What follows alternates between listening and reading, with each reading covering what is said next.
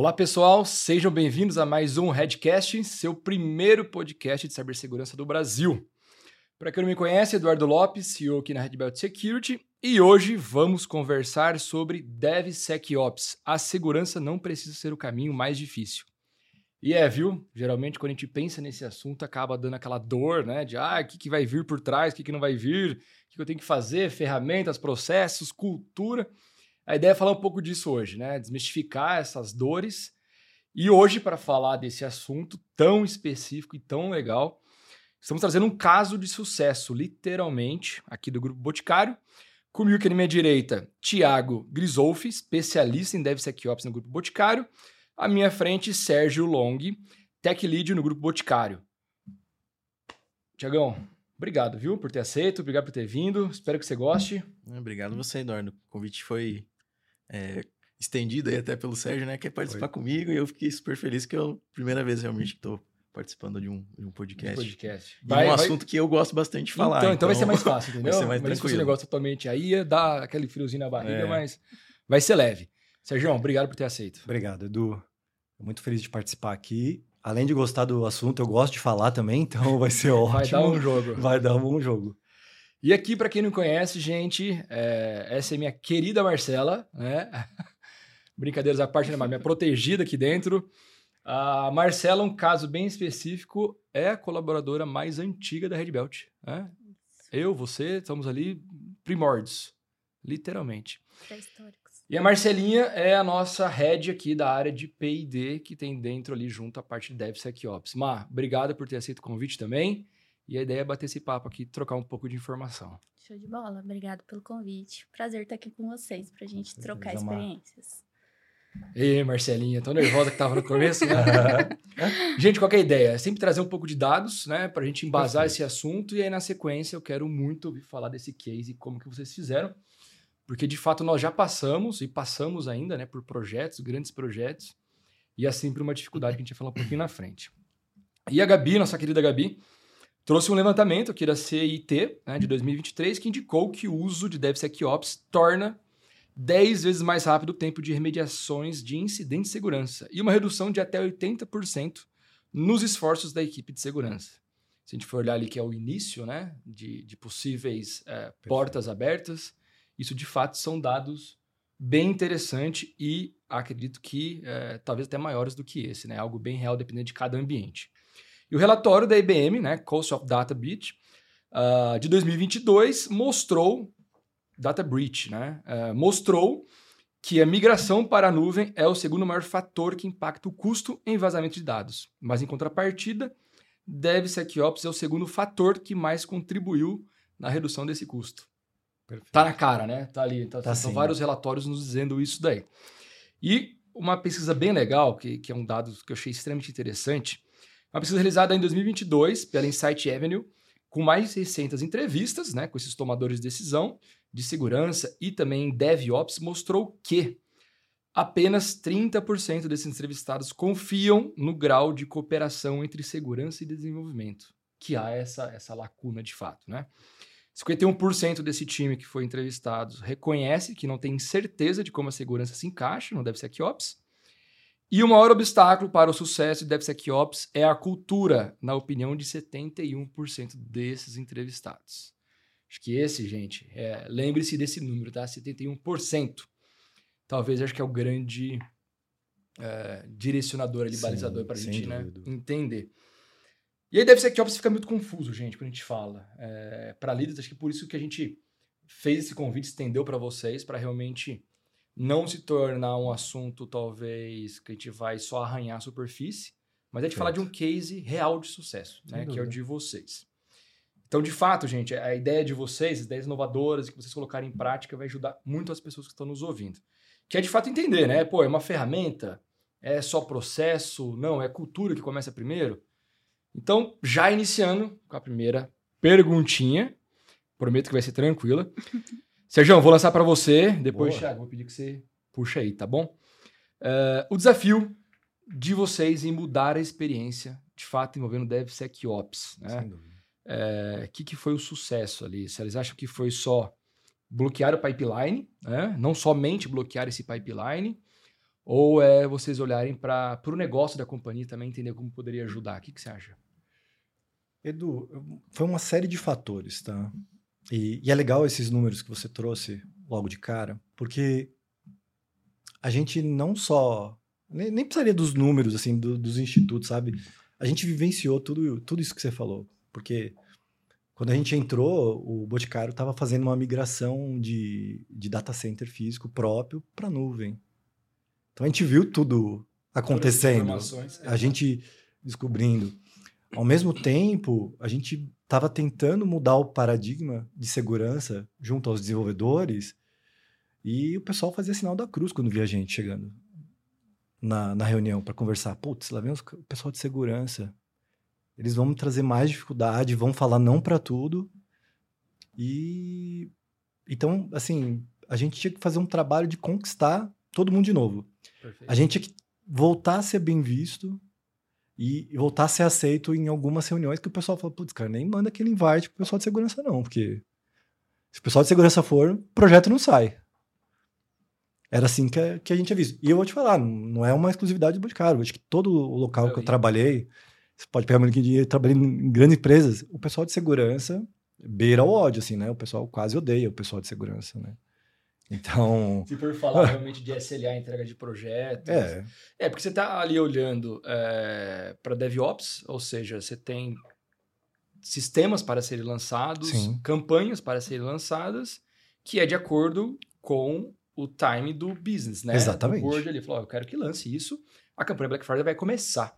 Agora, passar realmente para a área de segurança Sim. fazer essa análise, e aquilo lá, né? É, a gente já foi, acho que, muito visto como blockers, né? Exato. É a gente mudar isso, é mudar isso. Exatamente, exatamente. E aí, a grande pergunta, né? Como é que eu convenço o resto da empresa que segurança também pode ser uma área viabilizadora de negócios, né?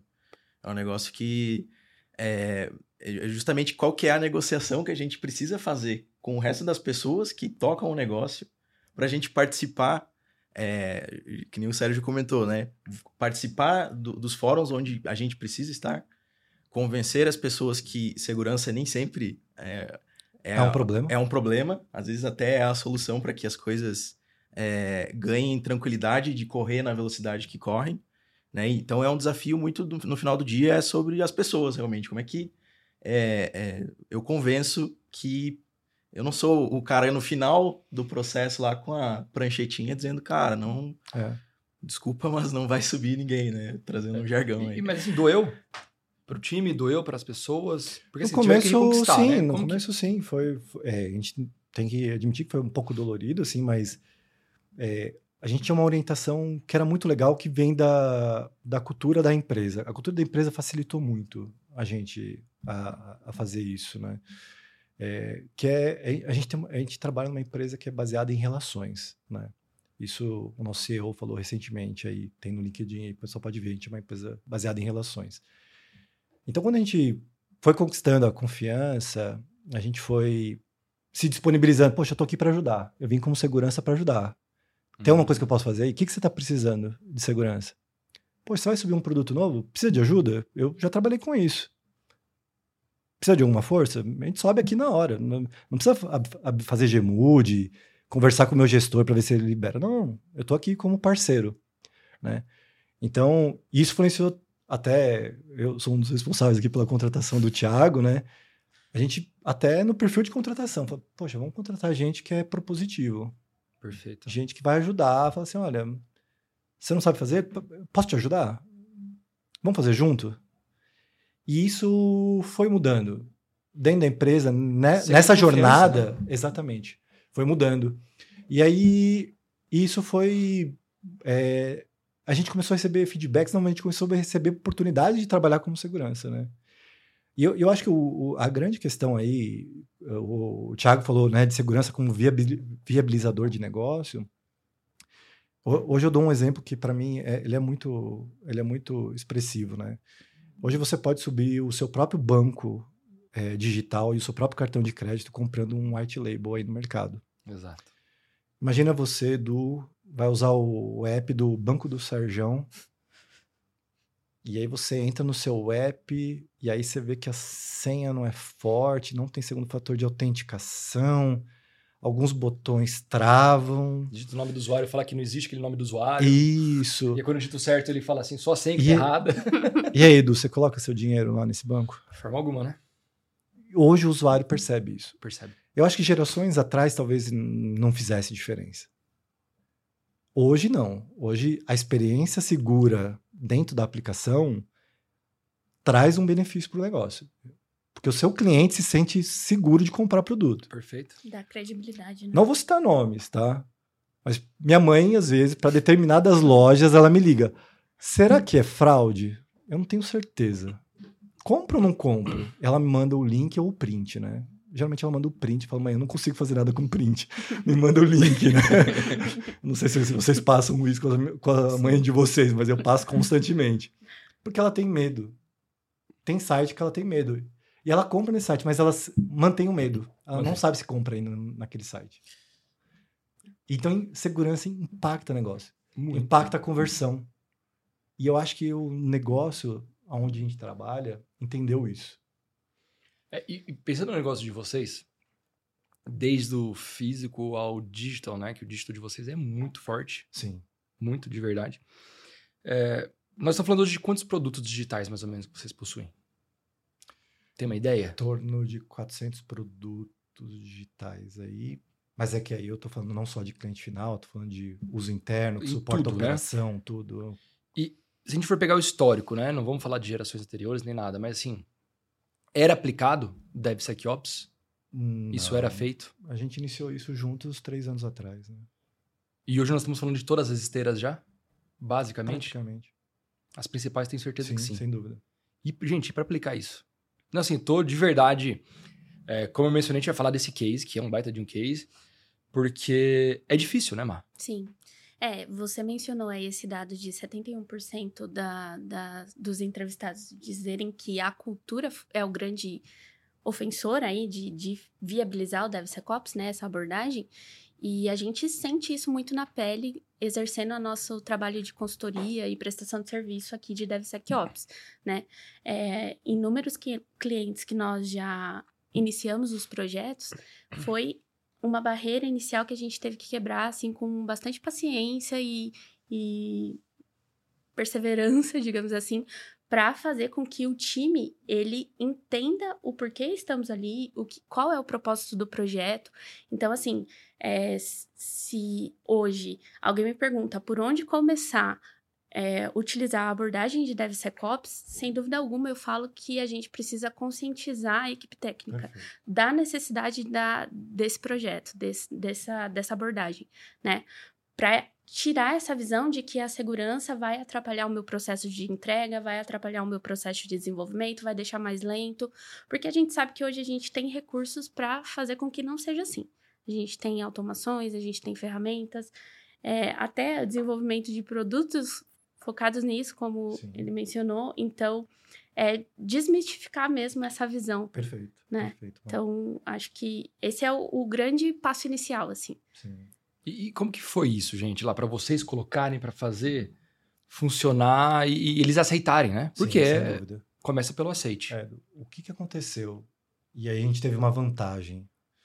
É, o Boticário colocou nos valores da empresa segurança. Então, quando você tem lá os valores da empresa, quem somos, a gente chama de essências, tá? Uhum. É, a gente colocou segurança lá. E aí mudou o jogo. Isso pra gente foi é, decisivo, porque é, o, o vice-presidente estava junto com a gente. Olha, Olha ele está falando de segurança. É. O, os nossos diretores executivos estão falando de segurança. A liderança ela tem um papel fundamental, porque fundamental. É, é, é ali que molda o que a equipe vai seguir, né? Então, se vem apenas um, um, um security champion dentro da equipe Exato. que está engajado na causa, não vai para frente. Exato. Tem que, de fato, ser top-down é, essa recomendação, essa diretriz e, e, e, essa importância ser transpassada para quem está ali na, na operação é. mesmo, né? E não como uma ordem, né, Edu? é mais para você realmente inserir na cultura da empresa. Assim. Não é na cultura de segurança ou na cultura de DevOps. Ah, vou colocar segurança. Não, é na cultura da empresa. Né? Então, é, por exemplo, a, a Mar falou, e assim, é o viabilizador, eu acho que a gente tem que fazer aqui um, uma menção rosa a todo o nosso time, porque o, o pessoal de cultura, de awareness, como a gente chama hoje, fez toda a diferença. O programa de Security Champion ter tido sucesso facilitou toda a nossa vida de DevSecOps. E o Security Champion está para todas os, as trilhas de desenvolvimento, todas as squads, Todas, todas, as squads, todas. todas, todas, todas. Exatamente. Que demais. Então, gente, só para vocês entenderem, né, quem está nos ouvindo. A gente fala do, do DevSecOps, é, a gente não está falando só de processo, só de cultura. A gente está falando no final também de. Vamos pensar lá do negativo, Sim, né? Que, as, que os desenvolvedores olham, exposição. É, porque se eu olhar para uma squad que gera diversas vulnerabilidades, diversas frentes que eu preciso refazer, eles se sentem expostos em algum momento. Perfeito. né? E aí, nesse, né, acho que nessa, nessa vertente, nesse viés, talvez, de olhar e falar assim, calma aí, nós estamos olhando para a segurança. Uhum. Que bom que nós estamos vendo onde a gente pode resolver. Só que não é toda empresa que tem essa cultura. Não, exatamente. Porque, assim, nós tivemos projetos em grandes e grandes empresas que a, a holding contratou e na hora de colocar para as empresas, para subsidiárias e daí em diante, meu, é, não, não quero isso aqui. E aí, o que ia levar, o que era levado para o negócio era, pô, não, mas a partir do momento que botar DevSecOps, é, aquele SLA que você pediu, aquela data de entrega final, é vezes dois. Sim. É vezes um e meio, pelo menos. Opa, calma aí, você vai atrasar meu negócio porque você quer gastar ainda com segurança, vira aquela loucura, né? Atrasa e ainda gasta mais dinheiro. Gasta mais dinheiro, mas tá seguro, nunca fomos invadidos nisso daqui, ou não teve exposição de dados, roubo, e gente- Calma, não foi por quê, né? Uhum. É, é- é tempo, talvez. Mas assim, se a gente for pegar um passo a passo, e aí me ajuda, Tiago, me ajuda nisso daqui. Por onde a gente começaria? Legal, já estou com a cultura na empresa. Vamos pensar no melhor dos cenários. Minha empresa já tem lá nos valores dela parte de segurança. Ótimo. É, olhou plataforma, olhou processo, viu a melhor forma de fazer. E aí, como que faz? Vocês viram um produto dentro da, da, da Boticário para essas equipes conseguirem? Ou viram uma imposição de, olha, vamos todo mundo olhar? Vamos falar um passo a passo para quem está nos ouvindo. Vou, vou falar mais ou menos como. Não, não, vou, não vou dar uma receitinha, mas vou, vou dar os pontos de como foi o nosso passo a passo, mais ou menos. perfeito. É, eu acho que partindo das bases que temos pessoas que entendem que segurança é importante, tem treinamentos de security champions que acontecem com recorrência. É, as pessoas recebem a, a informação na medida que elas precisam. Né? Não, não vou, num treinamento, descarregar tudo que eu tenho de DevSecOps ou qualquer, qualquer coisa de temática de segurança de uma vez só, sendo que talvez ela nem precise daquilo, daquilo naquele momento. Né? Então, essas pequenas pílulas que você vai, vai inserindo, ela se aplicou muito à, à, à questão do, da, da implementação do pipeline, que eu acho que foi é, o nosso primeiro grande aprendizado aí, cara. Para que tudo consiga acontecer, a gente realmente precisa de ferramenta rodando para todo mundo. E aí já vem o primeiro desafio, né? Como é que eu faço para isso rodar para todo mundo? Né? Num, num universo grande que a gente tem de diferentes é, automatizadores de build, que, diversas linguagens de programação diferentes, áreas de negócio diferentes que produzem produtos digitais para públicos diferentes. Perfeito. Como é que a gente vai bater nessa porta e vai dizer, ó, agora você precisa é, colocar esse script aqui no seu pipeline porque vai apontar é, possíveis problemas que você tenha para resolver aí. E aí cai no problema da escala, né? Poxa, é, como é que eu vou ter tanta, vou ter tantas portas para bater para colocar esse pipeline? E cada uma dessas portas às vezes é um pouquinho diferente. Não, o nosso pipeline ele tá rodando aqui de uma determinada forma e a gente precisa adaptar alguma coisa. E aí a gente percebeu que a gente não escalaria esse processo inicial de implantação de ferramenta se a gente quisesse é, é, ter um, um mesmo processo para todos. Todos os times de desenvolvimento não ia, não ia ter como escalar, né, né Sérgio? Exato. É, e aí a gente saiu um pouco da caixa na questão da implantação da ferramenta. Porque hoje, quando a gente fala né, de implantação de ferramenta, a, a palavra que vem é automático, ah, eu preciso colocar essa ferramenta na minha esteira de desenvolvimento. É automático isso. Mas será que. Aí a, a saída da caixa foi, cara, será que precisa realmente estar na mesma esteira que o software está sendo construído? Ela pode estar aqui do lado e eu trazer o mesmo insight no momento certo. Baita sacada. E aí, é, a, a sacada foi a, a gente puxar a execução dessas ferramentas de segurança que a gente tem, tanto no pipeline quanto outras ferramentas é, que rodam em, em, em, torno do código, infraestrutura, para uma linha de execução diferente. A gente, é, hoje, é, a gente trabalha com, com o GitHub como provisionador de, como versionador de código, né? E o próprio GitHub hoje já tem lá o sistema de CI/CD, onde é, pode ser construído o, o, software dos repositórios de código que estão lá dentro. E não era o padrão da empresa, né, né, Sérgio? E a gente, poxa, se a gente for por aqui, como ninguém está usando e, e, todos os códigos estão lá, cara, eu acho que a gente consegue escalar mais tranquilo do que batendo de porta em porta e entendendo como está a esteira de cada um. Então, hoje o que a gente tem é uma esteira exclusiva para DevSecOps que se comunica é, no momento certo com o desenvolvedor, com a pessoa desenvolvedora, com a, a pessoa de negócio ali, o, o, os POs, os squad leaders e as áreas de negócio, né?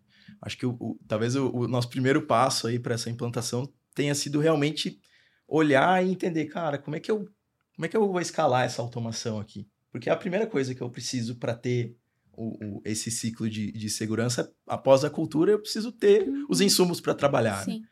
Então, acho que é, eu já dei mais de um passo aí, eu acho, mas. é... Acrescentaria mais alguma coisa? Não, vou, com certeza. O, o Thiago trouxe pontos aqui que são muito legais. Mas eu, é, ele falando me passa uma novela na cabeça, né? Eu vou lembrando como tudo aconteceu, né? E. E bom, eu lembro de uma reunião que a gente tinha que tentar apresentar um dashboard para mostrar o quanto que tava de de, de correções e, e, vulnerabilidades, né? E, e assim, os números eram horríveis, porque a gente não tinha nada plugado na esteira, então ninguém sabia o quanto tinha de vulnerabilidade. Em tempo real. Em tempo real. Não, ninguém sabia. Nem, então, nem sem ser em tempo é, real. Então você imagina você chegar assim, ó, a pessoa tá lá desenvolvendo feature, mantendo o software dela, um backlog bem pequenininho. Ela não tem problemas. Aí vem alguém de segurança. Ela fala, dorme tranquila, né? É, ela dorme super tranquila. Não caiu, tá ali, tá Aí chega alguém de segurança e fala: olha, tem 1.200 vulnerabilidades no seu repositório. E assim, a gente se deparou... Ela dá risada porque ela já fez isso daí e várias ainda vezes. não quer que o dev odeie Exato. a galera de segurança. É. Então, e quando a gente foi fazer o Dash, o... eu lembro que na época nós estávamos numa reunião acalorada, lá o diretor falou, cara, não expõe as pessoas. Porque a gente tinha um drill down, assim, no Dash, que a gente Mostrava chegava... o número das pessoas, top é. 10. Quem Uau. tá mais... Mas isso... Quem cria mais vulnerabilidade. Mais é, e isso a gente nem tinha lançado, nem foi pro ar. Falei, não, não, volta, volta tudo atrás. Né? Eu tava lá num, num beta, né? Falei, não, tira, tira, tira esse daqui. Né? Porque hum, hum, faz parte da cultura da empresa essa não exposição, sabe? E mais do que isso, é um item fundamental, é um dos pilares da cultura de DevOps, não estou falando nem de DevSecOps, uhum. que é a questão do blameless, que é uhum. não apontar o dedo. Para quê? Porque as pessoas compartilhem suas dificuldades. Se eu procurar culpados, eu vou intimidar as pessoas a trazerem dificuldades. Imagina dificuldades de segurança. Se a segurança, o cara de segurança só vem na reunião para falar mal do meu software, olha, aumentou 200 vulnerabilidades. Olha, o teu software tá ruim, ó.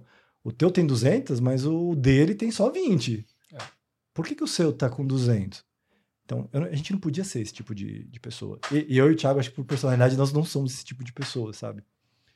Então, é, a estratégia ajudou, mas ter pessoas que compreendiam a estratégia também ajudou muito. E, e assim, eu tô curioso, tá? Uhum.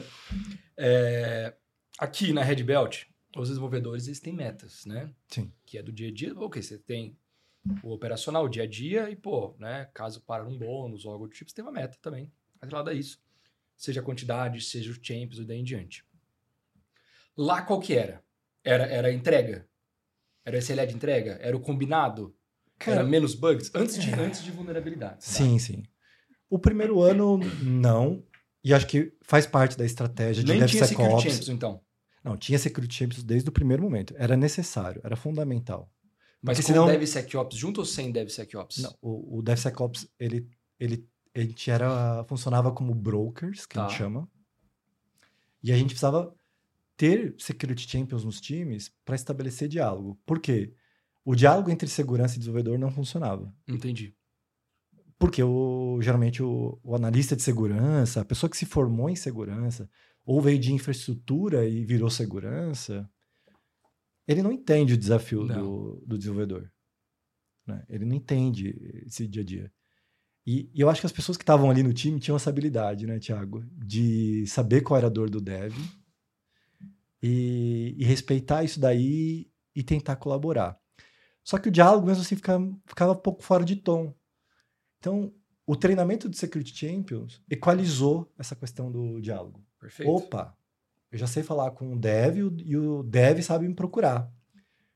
Eu tiro o blameless da jogada, então eu tiro a culpa e ele não tem medo mais de me procurar. Tiagão, me ajuda aqui, cara. Ó, rodou a esteira e achou 200 vulnerabilidades novas. Eu não sei de onde veio. Entendi. Eu não posso ter esse medo. É, mas então, mas antes, de, antes de vocês não tinha, então, nada de security change, nada, não existia nada. Então era assim, era entrega mesmo, e aí eu tava olhando assim pra possivelmente indicadores é, de entregas, né? prazo, Prazo. É, entregas, exatamente. é. Porque assim, concorda, mas a partir do momento que a gente faz isso, adiciona isso, é, você pode estar impactando direto também É. até o bolso das pessoas, né? Perfeito. Porque assim, antes elas não tinham 1.200 vulnerabilidades, Exato. aquela, aquela squad específica. Não sabiam que tinham, né? Não, Exatamente. não sabia que tinha essas 1.200 vulnerabilidades. Mostraram, né? Tiraram o lençol ali e elas apareceram, né? Sim. Eu tô aqui. Nesse momento, acabou o prazo de entrega deles. Perfeito. né, as atividades novas, os novos deliveries deles, foi por água abaixo. Eles precisam corrigir essas vulnerabilidades. Não as 1.200, mas possivelmente ali 10% deve ser crítica, 5%. Né? Sim. É, e aí, nesse momento, você tem que estar muito alinhado. O Perfeito. próprio PO, o próprio, né, o responsável como um todo da área tem que saber. Sim. Um- Porque, assim, um exemplo. Hoje nós temos na Red Belt 28 desenvolvedores, né? E crescendo o time. Pô, é, por uma empresa que nós temos nossa principal plataforma de desenvolvimento, squads, daí em diante, a gente tem toda essa frente. Mas, de novo, a gente não fica olhando para o nome da pessoa. A gente Sim. olha pela quantidade, a gente não chama nem de vulnerabilidade quando surge. Bugs. Sim. Porcentagem de bugs versus, né, das entregas de livros totais, o que, que voltou, o que não voltou tal. Para não ter exposição. Só que lá vocês estavam falando, meu, de 400 serviços, né, de 400 produtos digitais. Sim. Imagina quantas pessoas envolvidas nesses desenvolvimentos. É, é algo assustador. Você jura que você não recebeu nenhuma ameaça de morte? É, Ele deu uma olhadinha. assim, É, ele olhou pra mim e pensou, posso Eu falar posso daquela falar? Ficou até vermelho. Eu acho que até uma coisa que é, que é legal de, de mencionar é que hoje, hoje existem os 400 produtos digitais, né? Mas na época que a gente começou a implantar DevSecOps, talvez esse número já fosse menor. Então, a implantação do, do DevSecOps, ela entrou muito junto com a aceleração de, de transformação digital, da produtização, realmente. Exato. Isso já é uma métrica muito boa, né? Sim. Porque diz muito sobre a velocidade que, mesmo começando seguro, não perdeu a eficiência de criar novos produtos e tudo mais. Então já é Perfeito. uma métrica legal. Com certeza. Com certeza. É, e é um desafio para a DevSecOps é fazer surgir novos produtos já seguros, né? É. É. Esse é o ideal, é, né? é. Acho que daria outro, outro episódio aqui do podcast para Para quem está nos ouvindo hoje, né? Quais são os principais indicadores que vocês usam? Que eu entendo que é coisa de mercado também. Com certeza. Né? Quais são os principais hoje que vocês percorrem, seguem, mostram, compartilham com os POs e daí em diante? Consegue abrir alguns pra gente? Consegue? Não, com certeza. Mas até para eu eu vou entrar no- nessas métricas, mas para te trazer, é, quando eu falei a empresa colocou segurança nos valores, foi o primeiro passo. Perfeito. Mas quando a gente se tornou um key result, porque a gente usa essa metodologia de OKR, uau, fez toda a diferença. Caramba. Então, assim, por quê? Porque aí eu estou compartilhando os key results de tecnologia com segurança É. e os de segurança com tecnologia. E eles impactam o resultado estratégico da empresa. Já que segurança está nos valores ali também. Exatamente. E tem ele com certeza desenvolver coisas seguras, né? Deixar os nossos clientes seguros, Exato. se sentirem seguros. É, e eu acho que até para deixar como dica aqui para quem está ouvindo, né? A gente tem vários aspectos que a gente tenta metrificar, né? Então, desde vulnerabilidades críticas e altas que precisam atendidas com a maior celeridade, desde presença de credencial no código, que é um, é um problema moderno, né? atual, né? que a gente não fala muito sobre nas redes sociais, mas é um problema. Tem um problema. É um problemaço.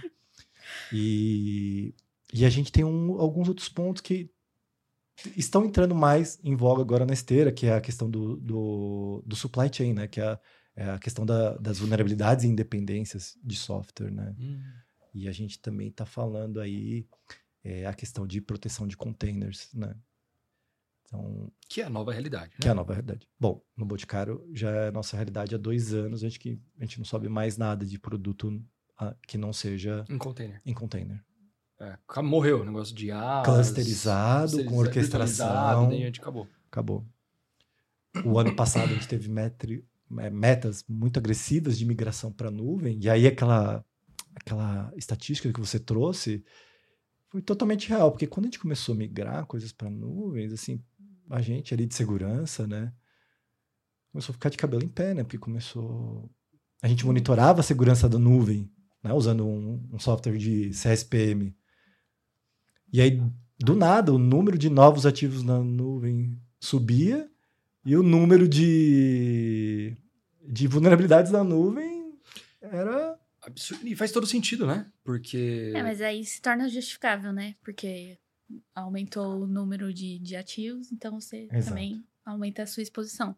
É, mas ainda nessa questão de métricas também, eu entendo que a gente tem métricas que são usadas dentro do- da realidade tech, né? Da Sim. realidade técnica para o time, para motivar o time, para fazer com que a galera engaje nesse sentido de fazer o código cada vez mais seguro, certeza. é, é, enfim, fazer code review, trazer essa cultura, mas tem métricas também que é, devem ser direcionadas para o negócio, para o convencimento até de investimento. É, então, a gente, quando, quando a gente monta os relatórios mensais aqui, né? O olhar é muito para esse também, para passar para os boards. Olha, todo o investimento que você fez aqui em ferramenta, em pessoas focadas em Perfeito. DevSecOps, ele está sendo convertido aqui para uma aceleração do seu processo de desenvolvimento, quando a automatização ela já roda bonitinha, ela está sendo aqui você tem um indicador comparando a credibilidade do seu produto antes e depois desses processos, é, a, confi- a confidencialidade da sua informação, até mesmo de você conseguir aplicar o seu software em clientes que têm uma regulamentação específica, agora está muito mais fácil. Então, essas métricas para o board também ela é muito importante, É. né? É, mas isso aí a gente tem, não de forma oficial com o KR, mas, por exemplo, a gente conversa muito na- com é, os, os POs, né? É, quando a gente aplica alguma coisa de segurança nova, mostrar que aquilo não impactou em conversão. Que aí eu estou falando a linguagem do negócio. Perfeito. olha, subiu uma nova feature de segurança e não impactou em conversão. Então a gente tem, tem muito esse viés de estar com, por exemplo, às vezes na War Room, bicho pegando, cara, tem o, tem o pessoal de produto junto. Ó, estamos subindo aqui uma regra nova no AF, por exemplo, ou fazendo uma correção no código agora, e olha, não está impactando conversão. E mostrar que com segurança, depois que eu apliquei segurança, o meu downtime da, da aplicação é bem menor. Uhum. Porque a gente descobre, não tem jeito. É, a gente aplica controles de segurança, a gente começa, por exemplo, recentemente a gente fez um, um, um que eu posso compartilhar com vocês, aplicou uma regra de WAF em um único produto, em um único portal, nós estamos falando de 400, né? E, e ele bloqueou em 24 horas 18 mil conexões de bot. Olha o que ele reduziu. E o que ele reduziu de consumo computacional De banda, de tudo. Requests no API Gateway. é. E isso traz E- impacto financeiro. Traz, e, e dependendo do que o- a ponta final tá vendo de produtos, Sim. né? é, a conversão até aumentou, porque eu tirei 18 Aumenta. mil sujeitas, Perfeito. né? Exato. Hum, E as pessoas às vezes estavam vendo aqueles 18 mil bots como talvez um usuário real. Puta, ficou 3 segundos, 10 segundos na minha aplicação e foi embora, desistiu da compra. Exato. É um bot, né? Que foi até ali, ele testou, opa, e foi embora. Exatamente. E, e puxando um pouco mais para a DevSecOps, realmente, que é mais perto da, da esteira de desenvolvimento, é, a gente teve uma sacada. Teve essa primeira expansão dos pipelines, mas a gente percebeu que só o pipeline por si só rodando, é, nesse mundaréu aí de repositórios de código, ele apenas nos traria más notícias que temos um backlog gigante, por exemplo. né? E, e eu acho que uma grande virada de chave foi quando a gente se deu conta que quando a gente está entregando um, um- um pipeline desse, É, e, e, todos esses insights, a gente, no, fim da, no final das contas, a gente está entregando o DevSecOps como produto também. E quando a gente virou essa chavinha que não, realmente a gente tem um produto, vamos modificar isso para que realmente se apresente como um software, se apresente como um produto para o desenvolvedor, é, que, que a gente é, percebeu, assim, que, bom, beleza, a gente precisa criar um produto para desenvolvedores que, tra que agregue em segurança. É, e, e, aí, é, essa, essa parte de métricas de negócio é importante, porque como é que eu faço é, esse produto digital que a gente está criando aqui também? É, para a área de segurança, ser aceito pelo PO daquele projeto. Eu não quero que esse negócio aqui rode na minha esteira, rode no meu é, negócio em sua totalidade, porque isso aqui pode trazer delays, pode né, jogar o SLA de entrega aí para longe. É, e aí, conforme a gente é, foi tendo essa, essa essa visão, a gente começou a observar justamente as métricas. É, hoje é utilizado lá Dora, que é um, um, uma das possíveis métricas de observação aí do, de DevOps, realmente, né? Como é que está a saúde das minhas entregas desses repositórios de código. E conforme a gente ia implementando coisas novas na esteira de desenvolvimento, a gente acompanhava também as métricas que já existiam de entrega. De forma que, ah, tô liberando uma feature nova aqui na esteira. Será que é, o fato dela só tá dizendo para o desenvolvedor ali que é, você tem oportunidades de melhoria. A gente gosta de chamar a vulnerabilidade lá de oportunidade de melhoria, tá? É, já que você tem essa oportunidade de melhoria aqui, né? A forma como a gente está passando essa mensagem, será que não está impactando o, o, o, tempo final de entrega daquele projeto? E a gente percebeu que não. Para alguma feature, para outra, ou para talvez a forma como a gente passou essa mensagem aqui, gerou dúvida. Entendi. E se gerou dúvida, ele vai parar o que ele está fazendo, ele vai procurar o Security Champion, ele e, e, aí vai escalar o processo que a gente tinha como convencional. E conforme a gente vai acertando o produto, a gente percebe que ganha velocidade de novo, porque o desenvolvedor, a pessoa desenvolvedora que não necessariamente tem lá o seu chapéu de Security Champion, ela também tem a confiança que, opa, eu estou fazendo as coisas conforme esperado no, no, do ponto de vista de segurança, porque é, tem esse produto aqui plugado que está me dando esse retorno. Não é só a esteira que está rodando ali é, algum tipo de ferramenta que traz um número para ele que muitas vezes não é muito legal. Né? Demais, Exato. demais. E fora o aprendizado deles próprio, né? Coisa de desenvolvimento seguro, né? Sim. É o, o pessoal fala muito sobre isso, né? Quando o Security Champions tomou o corpo, é, o pessoal fala, nossa, mas posso colocar no meu LinkedIn? que eu sou security champion aqui do bot, não pode, fica à vontade, né? Olha só. É... Não, é satisfatório demais isso. Porque eles gostaram. É. E, e depois do primeiro, do primeiro ciclo de Security Champion, a gente adquiriu uma, uma ferramenta de treinamento gamificado de segurança de código, né? E, e isso foi incrível porque, assim, é o nosso público, né? A gente precisa entender o nosso público. Então, o nosso cliente final vai de como deve ser COPS é o desenvolvedor. Perfeito que, que ele quer? O que, que ele gosta? Como que ele aprende mais fácil? Perfeito, perfeito. A ferramenta gamificada, assim, foi, assim, é, impactou a nossa sensação de comunidade. A gente era um canal no Slack e de repente começou a virar comunidade, sabe? Porque as pessoas compartilham mais. E esse time? E para criar esse time? E para criar essa galera de DevSecOps? É, é um desafio, né, Thiago? Contratar Grande, né? é, é, um, é, um, é um desafio, formar é um desafio. Mas acho que o Boticário que... teve alguns algumas sortes e alguns sucessos, assim, sabe? Algumas competências, né, Thiago? A gente, é, a gente tem um, um, programa chamado Desenvolve, dentro do Grupo Boticário, que é um programa para é, ajudar pessoas que tiveram pouco acesso à tecnologia, ou que são de baixa renda, ou que estão desempregadas, a aprenderem a, a, a, trabalhar com tecnologia, a aprenderem a desenvolver código. E já, e já teve em anos anteriores, mas a gente teve. Acho que é o, é o segundo ano segundo que a ano. gente atua com uma trilha de segurança da informação. E está conseguindo atrair bons talentos? Sim, sim. Formar também, principalmente. Né? Exatamente. Né? A gente é super feliz, né? É. A, gente é. tem um, a gente tem um talento lá que, é. que brilha nos nossos olhos quando fala assim. Não, esconde ele, tá? Por enquanto. Brincadeiras à parte, que legal. Que ele parabéns pelo projeto, baita, baita iniciativa. É, é, fez toda a diferença. Porque contratar o mercado é difícil, sabe? A gente fala muito, muito, muito. que, que DevSecOps ainda é algo que muita gente quer ser, mas pouca gente entende o que é. E, vive e o, na prática, né? Exato. E, e o momento, por exemplo, DevSecOps não é igual em toda empresa. Ele não é, Concordo. é, onde eu trabalho, não é igual a de um banco, que não é igual a de uma startup.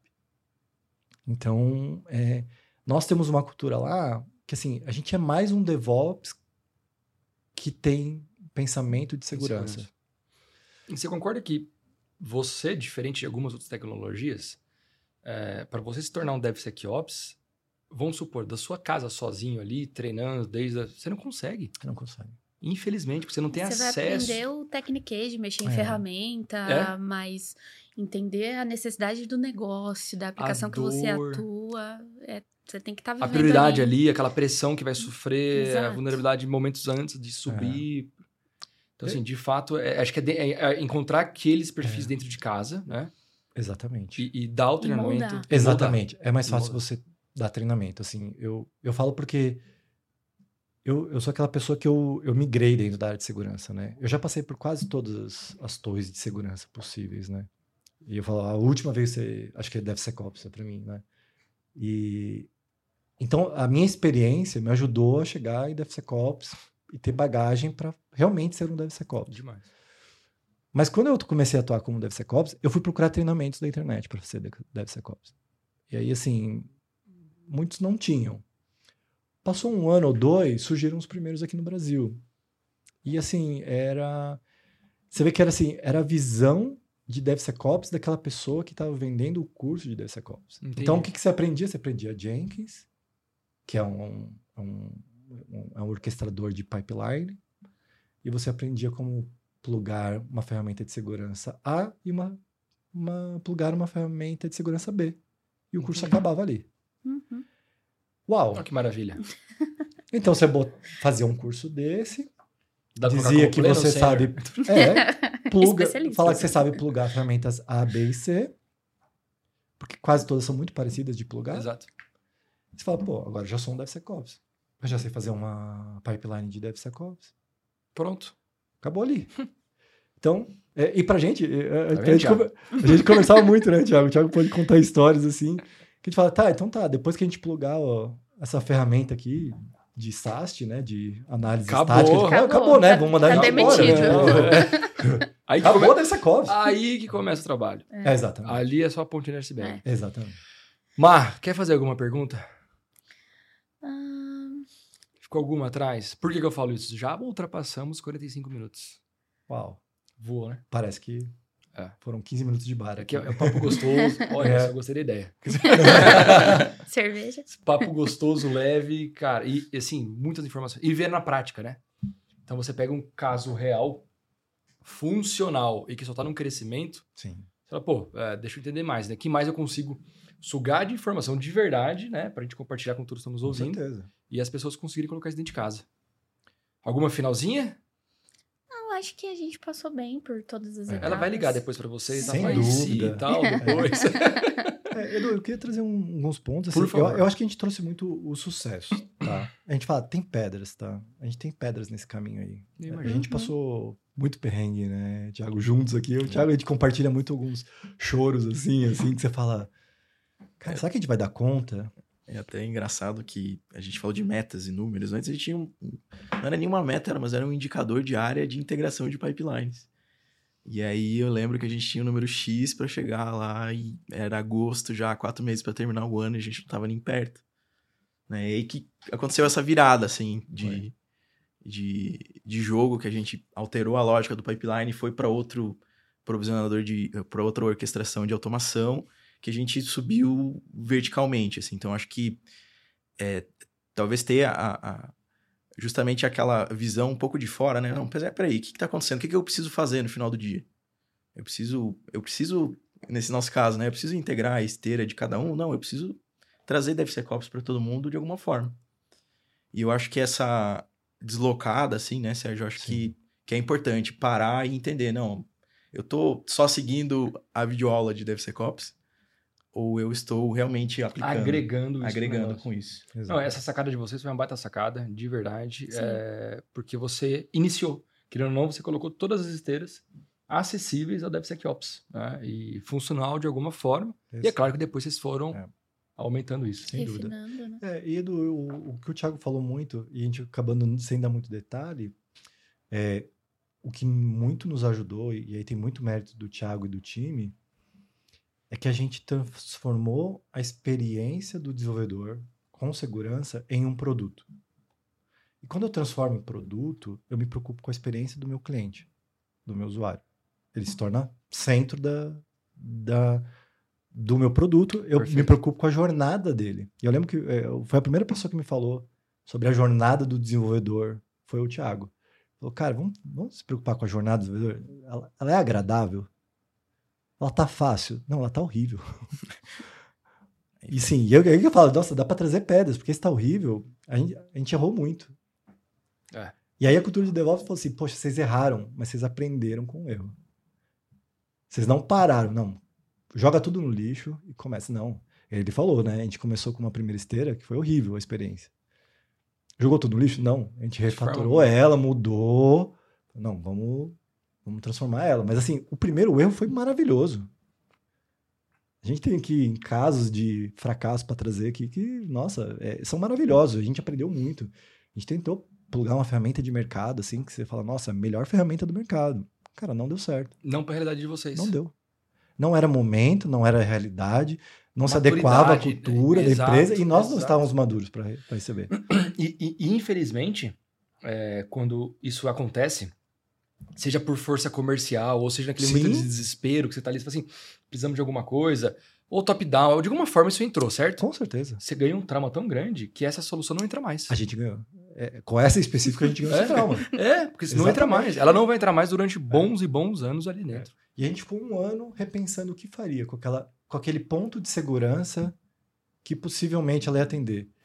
E aí, em conversas assim informais com nosso gerente, diretor, poxa, mas então não vai corrigir muita coisa, não vai agregar nada ao negócio, não. Então, vamos tirar do orçamento, tira tipo nossa, realmente, né? Pô, como a gente não parou pra conversar sobre isso assim, né? Tipo, de forma aberta, sabe? Porque se você for olhar para o que o mercado tá falando, ele tá te obrigando a colocar não, uma é, ferramenta ali. Exatamente. É o que a gente fala nos outros episódios, já falamos diversas vezes. É, calma, né? Não siga novas tecnologias, três, quatro letrinhas, né? Lindas, porque isso não é às vezes o que você precisa e grandes vezes, né? Grande parte ali realmente não vai te atender. Então, olha para o seu negócio, olha o que você precisa, faça o básico bem feito primeiro Sim. e depois você começa a evoluir. Exatamente. Que aula, hein, gente? Viu, Marcela? Aprendi bastante. É, foi, Não, foi a demais. gente que agradece que aprendi demais também. De verdade, gente. É... Baita, assim, vocês terem vindo, né? Falar um pouco ali da casa de vocês, das dores. Isso Sim. foi sensacional para nós e para quem está nos ouvindo, né? De como fazer, como começar. E é ótimo. É nada melhor do que falar quem dúvida. já passou por isso, né? Dúvida. Entendo que tem diversas dores, de repente entrar várias aqui, mas de fato o tempo já explodiu. Sem dúvida. É, gente, Sérgio Long e Thiago Grisolfi, procurem eles no LinkedIn. Por favor. Eu já tô expondo vocês aqui, ó. Ah, com certeza. Porque assim, é um baita de um canal de troca, né? De Sem informação, de. Putz. Não, a gente tá aberto para fazer benchmark, conversas, auxiliar em carreira também. Eu faço muito isso. Depois eu que, acho gente, que é isso. é, É, depois que a gente participa de, da vida de muitas pessoas, da vida profissional de muitas pessoas, a gente tem que estar aberto a ajudar E todos. quantos né? mais profissionais tivermos no mercado, maior o nível de maturidade para todos os lados, Exato. mais ajuda teremos, né? Exato. Sim. E é isso. Vou fazer aqui meu jabá. Por favor. Temos vagas lá no Grupo Boticário e Boa. temos o programa Desenvolve, que está com inscrições abertas também. Boa. E essas inscrições, elas ficam abertas durante o ano todo ou tem alguma janela? Não, tem um elas... período curto lá, depois eu compartilho com vocês no LinkedIn direitinho, Tá. mas é um programa extenso, que leva um ano praticamente, né? De treinamento, de, treinamento, pegar essas pessoas exatamente. realmente e as que mais se destacarem. precisa. Exatamente. As que mais se destacarem vão ser contratadas e. Demais. Tiagão, obrigado. Muito obrigado pelo seu tempo aqui. Espero que tenha gostado. Espero que essa, essa primeira gravação de um podcast Ah, foi tenha sido ótimo. mais suave do que você imaginou. É um quebra-gelo legal, né? Foi, né? Foi ótimo. Que ótimo. Sérgio, muito obrigado, viu? Edu, eu que agradeço. Foi uma ótima oportunidade e realmente fiquei animado aqui pelo próximo. podcast aqui que eu e o Thiago vamos participar aqui, porque Demais. a experiência foi muito legal mesmo. E, é- e como a troca é importante. Muito, gente. Isso é, o- é o principal. Sim. Marcelinha, tamo junto sempre, tá? Obrigada. Obrigado Obrigada, por ter vindo. A gente agradece. É, ela tava com medo que eu ia colocar ela na fogueira, né? É. Ah, lá vem você. Foi de boa, né, Mar? Foi de boa, foi de boa. Não, você fala pra caramba, eu não sei que você estava com vergonha, já participou de vários. É. Você que nos acompanha, de novo, obrigado, obrigado pela presença, participação. Ah, de novo, dúvidas abertas, ah, não quero enviar direto para eles, estou com uma, né, com uma vergonha, manda lá no nosso LinkedIn que a gente repassa e faz a ponte, tá bom? Obrigado novamente por nos acompanhar. Outros episódios no site da Red Belt, temos no LinkedIn também a grande divulgação, YouTube, Spotify. Spotify, daí em diante. Dá uma curtida lá, que isso é importante para nós, para entender que de fato vocês estão gostando e para a gente continuar, né? Sempre criando novos conteúdos. Tá bom? Brigadão, até a próxima. Edgecast.